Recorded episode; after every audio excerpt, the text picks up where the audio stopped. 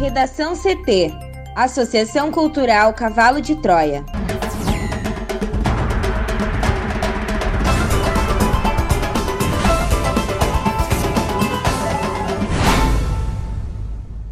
Agora, no Redação CT. Rio Grande do Sul tem UTIs lotadas pelo nono dia seguido. Brasil tem 1.954 mortes em 24 horas, o maior número desde o início da pandemia. Câmara retoma a discussão sobre PEC que recria auxílio emergencial. Butantan diz que Coronavac é eficaz contra variantes do coronavírus.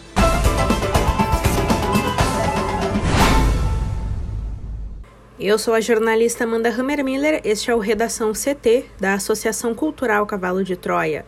Céu ensolarado em Porto Alegre, a temperatura é de 26 graus. Boa tarde. Nessa quarta-feira, um ciclone extratropical pode provocar instabilidade em grande parte do Rio Grande do Sul. Mesmo com o dia com tempo firme em todo o estado, mais para o final da tarde, pancadas fortes de chuva podem atingir a região metropolitana, a Serra, o litoral norte, o Vale do Rio Pardo e a região sul do Rio Grande do Sul. Na capital, máxima de 27 graus. A previsão do tempo completa daqui a pouco.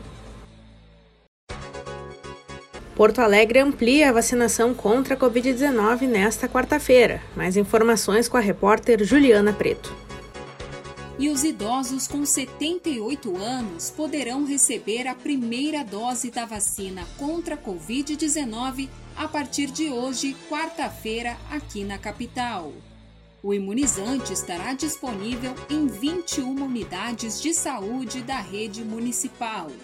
E é importante ressaltar, Amanda, que a vacinação para pessoas com 79 anos ou mais está mantida. Segundo a Secretaria Municipal da Saúde, a abertura de drive-thrus e ampliação para novas faixas etárias e públicos prioritários estão condicionadas ao recebimento dos novos lotes de vacinas. E agora vou listar as 21 unidades de saúde onde os idosos com 78 anos já podem se vacinar. São elas: Assis Brasil, Bananeiras, Belém Novo, Camaquã, Campo Novo, Chácara da Fumaça, Clínica da Família Álvaro de Fini, Divisa, Glória, IAPI, Moab Caldas, Modelo, Morro Santana, Panorama, Passo das Pedras 1, Santa Cecília, Santa Marta, São Carlos, Tristeza, Vila Ipiranga e Vila Jardim. Lembrando que o atendimento será das 8 horas da manhã até às 5 horas da tarde. Rio Grande do Sul tem UTIs lotadas pelo nono dia seguido. Rede privada opera acima de 120% da ocupação. Thaís Uchoa. O Rio Grande do Sul chega nesta quarta-feira ao nono dia seguido com as unidades de terapia intensiva operando acima do limite.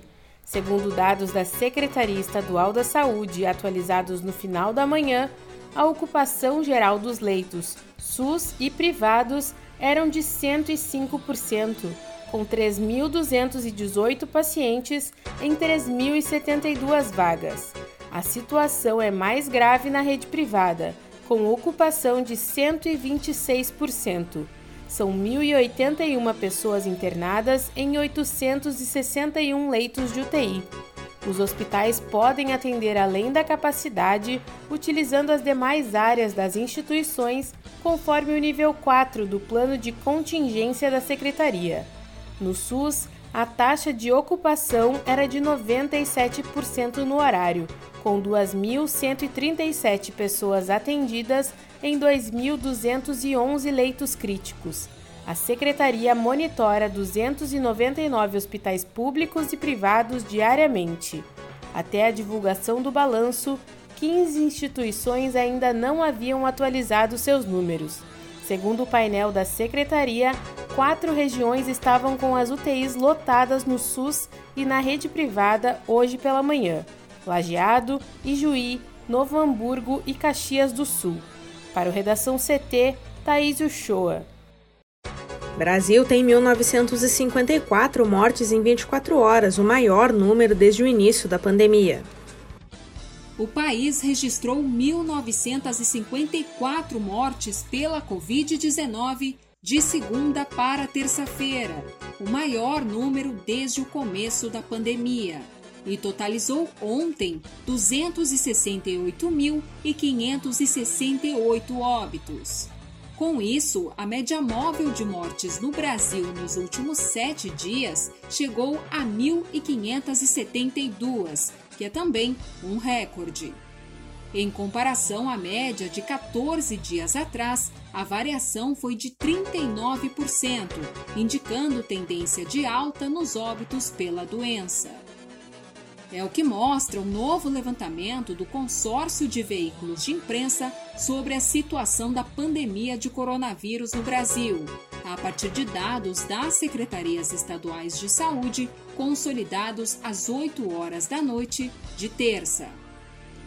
Também já são 48 dias seguidos com a média móvel de mortes acima da marca de mil, 12 dias acima de 1.100 e pelo décimo dia a marca aparece acima de 1.200. Foram 11 recordes seguidos de 27 de fevereiro até aqui.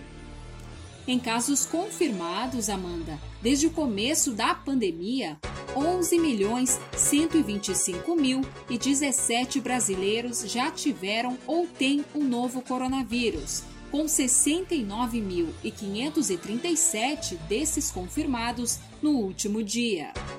A média móvel nos últimos sete dias foi de 68.167 novos diagnósticos por dia, a maior média de casos desde o começo da pandemia.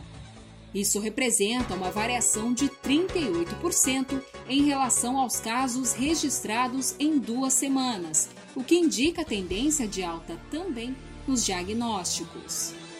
21 estados e o Distrito Federal estão com alta nas mortes. São eles o Paraná, Rio Grande do Sul, Santa Catarina, Espírito Santo, São Paulo, Distrito Federal, Mato Grosso do Sul, Mato Grosso, Acre, Amapá, Rondônia, Roraima, Tocantins, Alagoas, Bahia, Ceará, Maranhão, Pernambuco, Paraíba, Piauí, Rio Grande do Norte e Sergipe.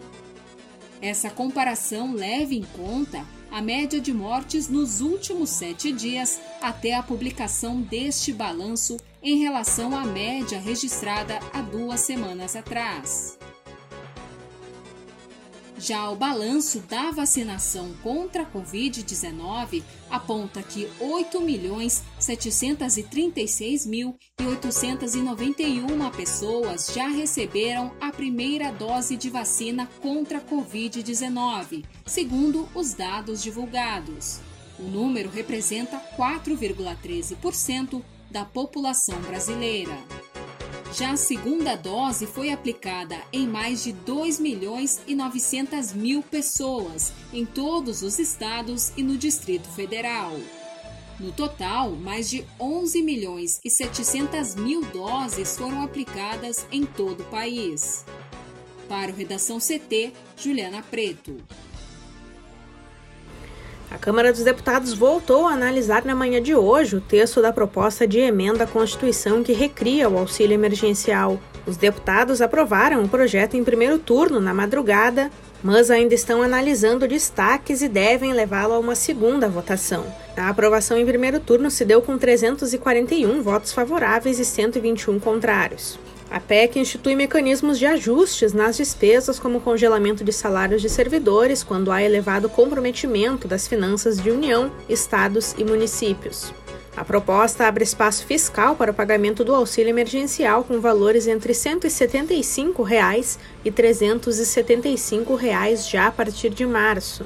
O sinal verde para a primeira votação veio depois de o próprio presidente Jair Bolsonaro ter endossado, a contragosto do Ministério da Economia, uma tentativa de fatiar a PEC para deixar de fora parte das medidas mais duras. A investida acabou não vingando. A estratégia de Bolsonaro naufragou após a equipe econômica e o próprio presidente da Câmara, Arthur Lira, terem entrado em campo para desarmar o movimento das forças de segurança apoiadas pela bancada da bala. Os policiais queriam emplacar um dispositivo que os livrasse do alcance das medidas de congelamento de salários e progressões na carreira, mas foram barrados.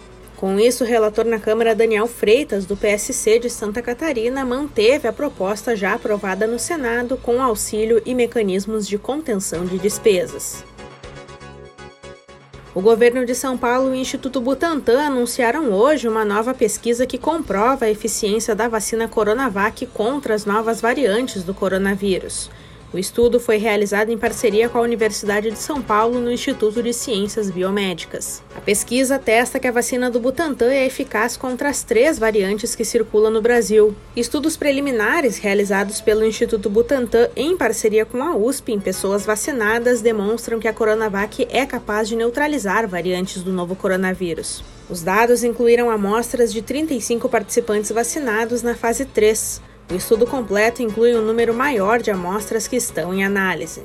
De acordo com o Instituto, as vacinas compostas de vírus inativado, como a produzida pelo Instituto Butantan, possuem todas as partes do vírus. Isso pode gerar uma resposta imune mais abrangente em relação ao que ocorre com outras vacinas que utilizam somente uma parte da proteína spike, que é a proteína utilizada pelo coronavírus para infectar as células. Segundo o governo, outra característica da vacina inativada do Instituto Butantan é que ela consegue ter uma proteína spike completa. As vacinas que têm fragmentos menores dessa proteína têm menos chances de ser eficaz contra as novas variantes. Nos testes realizados pelo Instituto Butantan são utilizados os soros das pessoas vacinadas, colhido por meio de exame de sangue. As amostras são colocadas em um cultivo de células e posteriormente infectadas com as variantes. A neutralização consiste em testar se os anticorpos gerados em decorrência da vacina vão neutralizar, ou seja, combater o vírus nesse cultivo.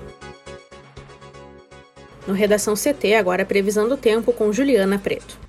Nesta quarta-feira, um ciclone extratropical que deve se formar no Oceano Atlântico provoca instabilidade em grande parte do Rio Grande do Sul.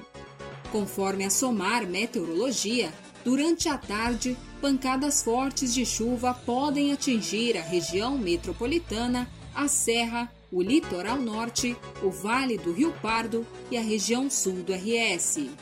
Também, de acordo com a SOMAR, as precipitações ainda podem chegar acompanhadas de descargas elétricas e rajadas de vento. Nas demais áreas, o céu tende a ficar aberto ao longo de todo o dia, por conta da atuação de uma massa de ar seco que inibe a formação de nuvens carregadas. A maior temperatura desta quarta no estado, de 33 graus, está prevista para Porto Xavier, no noroeste gaúcho. Em Porto Alegre, a máxima deve ficar em 27 graus, com aquela possibilidade de pancadas de chuva. Já amanhã, quinta-feira, a massa de ar seco se espalha por quase todo o território gaúcho, proporcionando um dia de tempo firme e com presença de sol entre poucas nuvens. Obrigada, Juliana. Confira a charge de hoje de Guilherme Peroto no nosso portal redacão.cavalodetroia.org.br. Redação CT, apresentação Amanda Hammermiller, colaboração Juliana Preto e Thaís Uchoa uma produção da Associação Cultural Cavalo de Troia com apoio da Fundação Lauro Campos e Marielle Franco. Próxima edição amanhã. Boa tarde.